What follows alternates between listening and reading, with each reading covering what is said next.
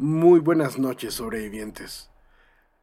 Y sean bienvenidos a este subastión para las historias de fantasía, ficción y terror.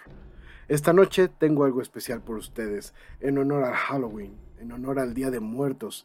Tengo una, una historia que espero sea de, de su total agrado.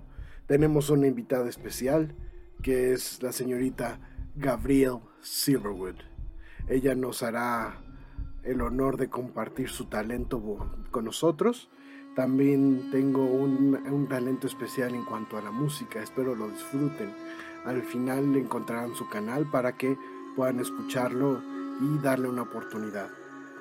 Así que mis queridos sobrevivientes, bienvenidos sean al bastión, bienvenidos a esta su noche, a esta historia que se llama La Casa de los Muros de Hierro. Espero la disfruten. Quédate un ratito más. Esa se había vuelto mi frase favorita en tan poco tiempo. La verdad es que por primera vez en años la vida había decidido ser buena conmigo y me, y me gusta pensar que con ella también. ¿De quién hablo? Pues la dueña de la casa de los muros de hierro y pues en últimas instancias de mis días. Lucila. Podría mentir y decirles que todo comenzó de manera normal, pero la verdad nos conocimos en un simposio de uno de los temas que más me apasionaban en vida. Fantasmas, poltergeist y demás fuerzas del más allá. Ah, qué título.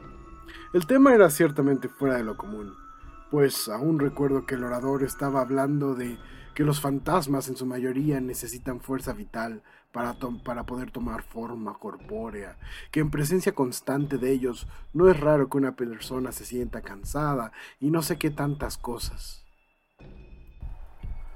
Fue en ese momento cuando la vi. Tomaba notas diligentemente con una pluma con cabeza de dragón. Estaba tal vez solo a unas filas de mí, pero pude ver sus enormes ojos cafés y en ese momento decidí que tenía que hacer lo que fuere para hablar con ella. Por fortuna, siendo dos amantes de lo extraño, nos llevamos increíble casi al instante. Era casi como si nos hubiéramos conocido de toda la vida. Incluso a veces bromeábamos que éramos conocidos de vidas anteriores. Aunque, si de vidas anteriores se trataba esto, ella sí que había vivido muchas. Pues ella era una joven psicóloga recién divorciada hacía un par de años, madre de dos hermosas niñas, Liliana y Laila. Yo simplemente era un godín, uno más de tantos, esperando mi gran oportunidad en la vida mientras estudiaba lo oculto y lo extraño. Pero como dije antes, hicimos clic de inmediato.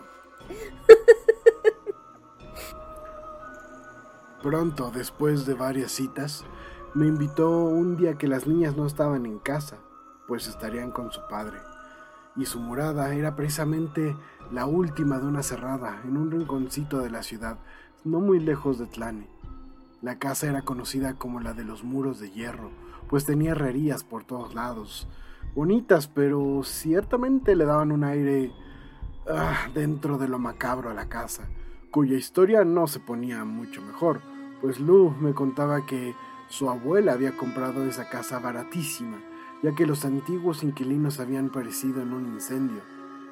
O la habían perdido por remate bancario. La verdad es que la historia no cuadraba muy bien. Y sin embargo, la casa sí tenía un aire regio. Podría haber sido incluso silenciosa. Pero las niñas de Lu eran suficientemente escandalosas y desordenadas para acallar cualquier energía que la casa emanara. Eso lo sé porque pronto se me hizo conocerlas. Incluso, pues, aprendí a jugar con ellas. Yo, por mi lado, les presenté los videojuegos. Ellas me hablan de princesas y demás. ¿Saben? Aquello comenzaba a ser una buena vida. Algo ruidosa, pero buena.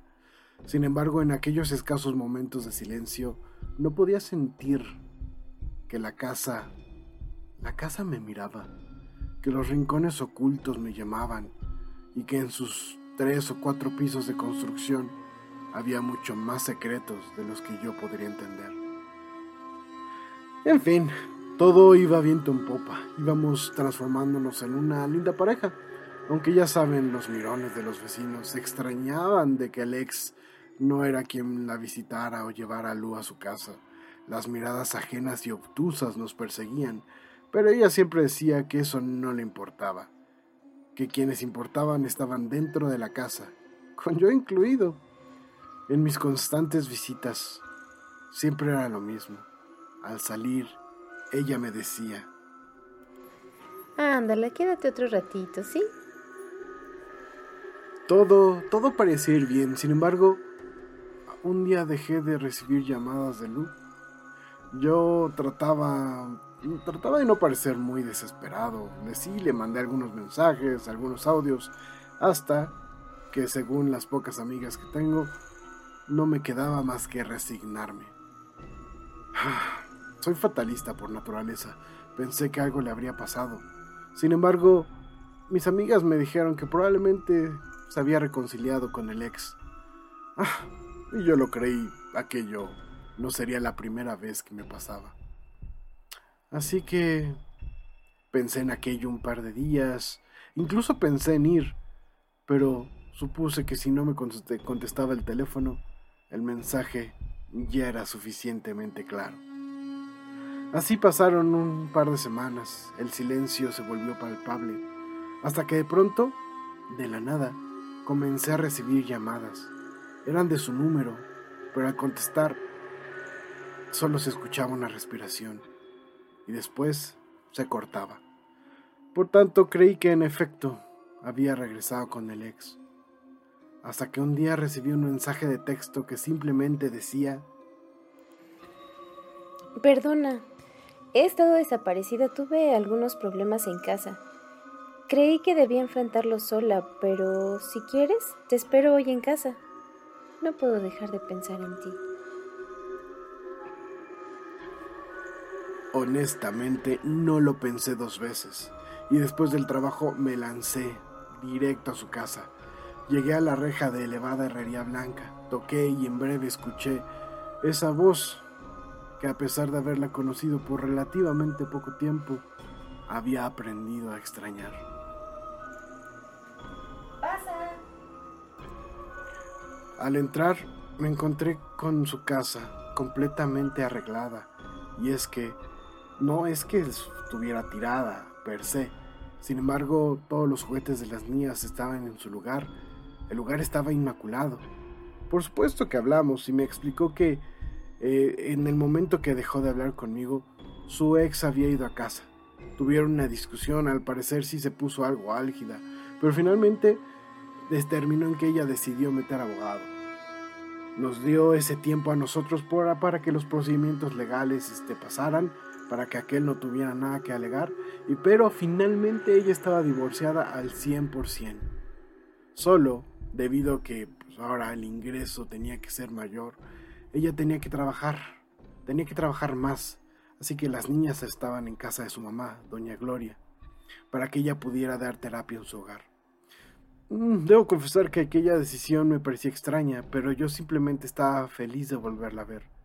Sin embargo, ahora que las niñas estaban con, con Doña Gloria, la casa se mostraba con su verdadera personalidad. Era un lugar sombrío, de ecos distantes y paredes elevadas, de sombras largas y pesadas.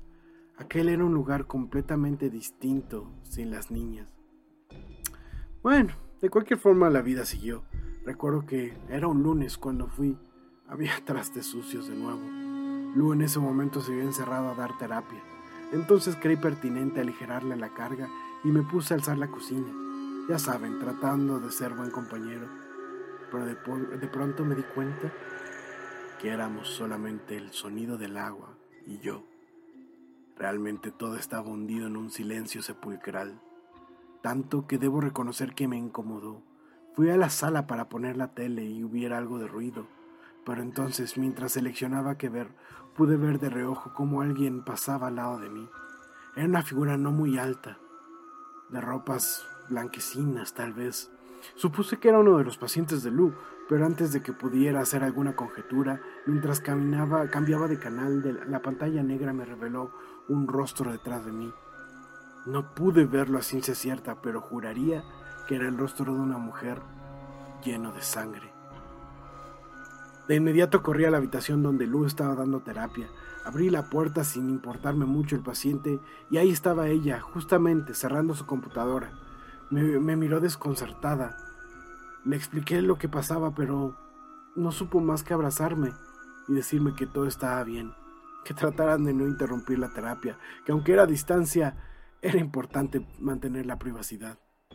Yo asentí, aunque aquel momento estaba tan nervioso que no pude siquiera sentir su abrazo.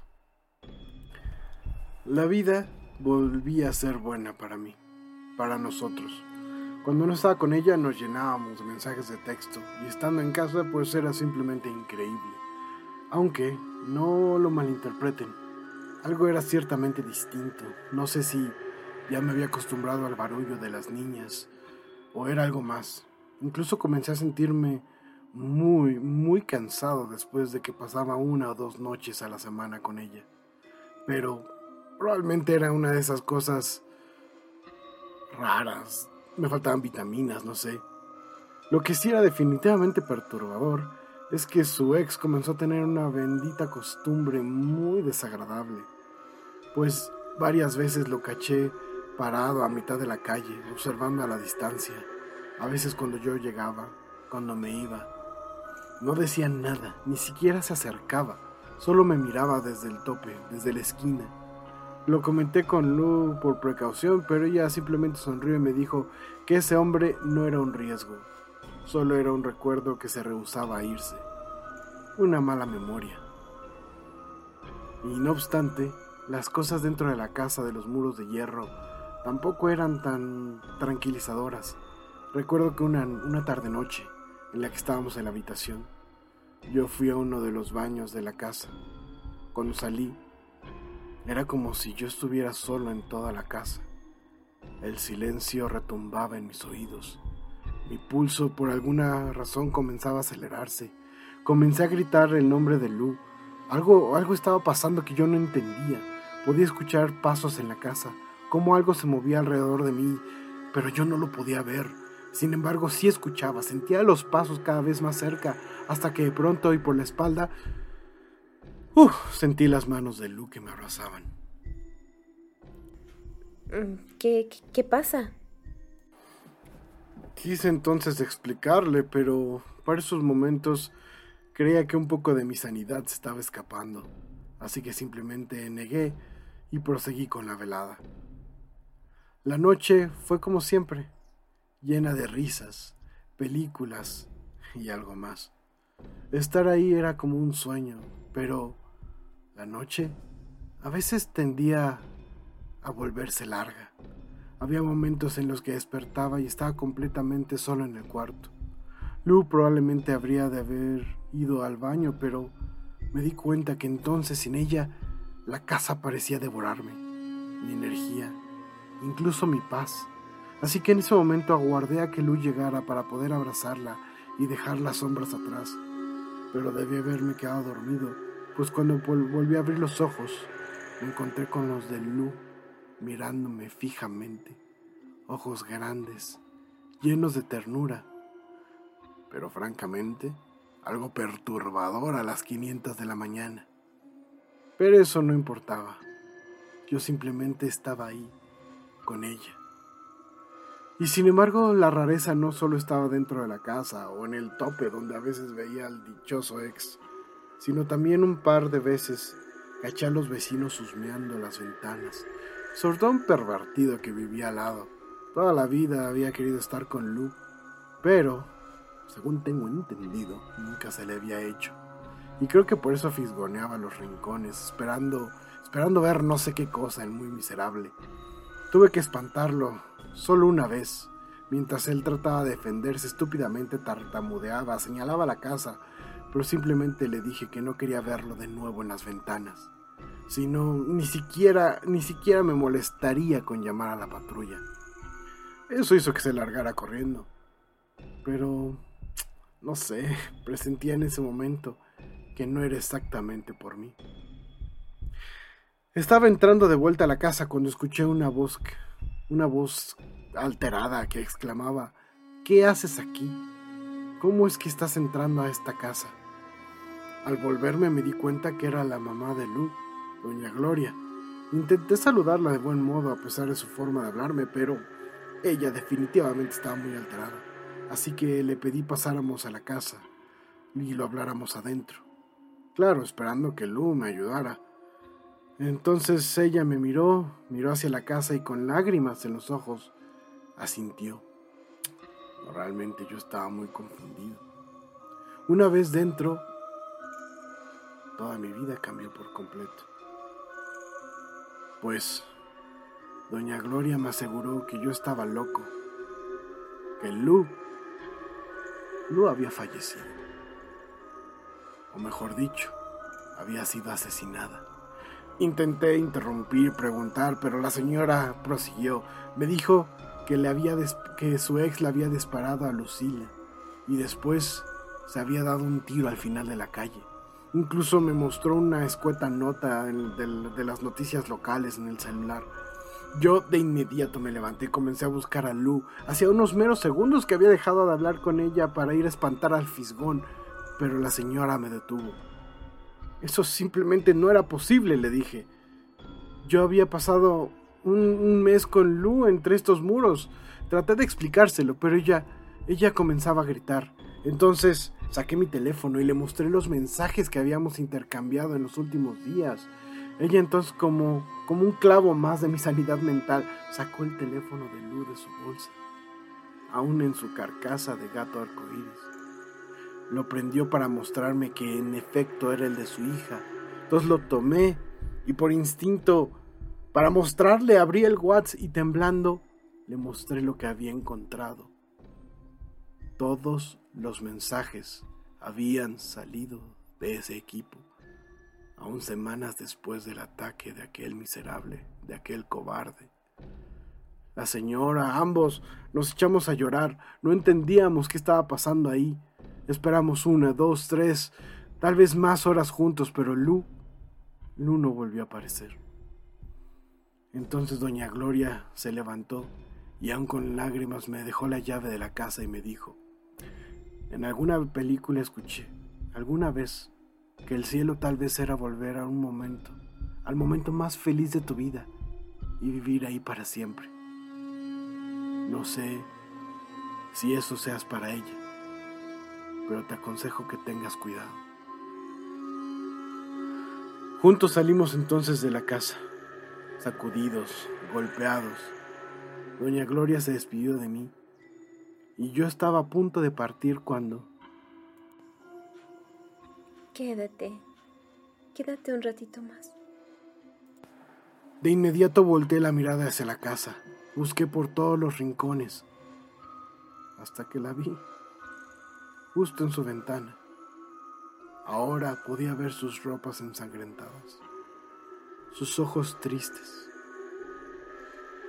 Así que, si estás leyendo esta misiva, seas quien seas, ahora entenderás por qué entré de nuevo a aquella casa y sabrás que estoy en un lugar mejor. Esa fue nuestra historia de esta noche, mis queridos sobrevivientes. Una historia un poco más sentida, un poco más eh, honesta, que espero realmente hayan disfrutado. Este fue mi especial de Halloween, de Noche de Muertos para ustedes. La música, la música muy importante, fue patrocinada por nuestro querido amigo Dark Shadow. Su canal estará en la descripción de este, de este capítulo. Por favor visítenlo, es un gran músico y él ha ambientado de manera excelente este, este episodio. Nuevamente le agradezco a Gabriel Silverwood por haber prestado su talento para la realización de este proyecto y pues a todos los que se han unido, los sobrevivientes que hemos encontrado y se reúnen hoy en día en el bastión. No saben cuánto les agradezco y pues invitarlos a que busquen más sobrevivientes, nos ayuden a hacer más para poder contar, compartir con más de nosotros. porque yo soy uno más de ustedes, una persona más que le gusta el terror, que le gusta la ficción, la fantasía. Todos estamos aquí en el bastión. Entonces ya saben, si les gustan, compartan, encontremos más sobrevivientes allá afuera. Creo que esa es nuestra, nuestra misión actual. Y pues sin más, sigan fuertes, sigan inteligentes, sigan en la lucha y nos vemos la próxima semana. Muchas gracias. Hasta luego.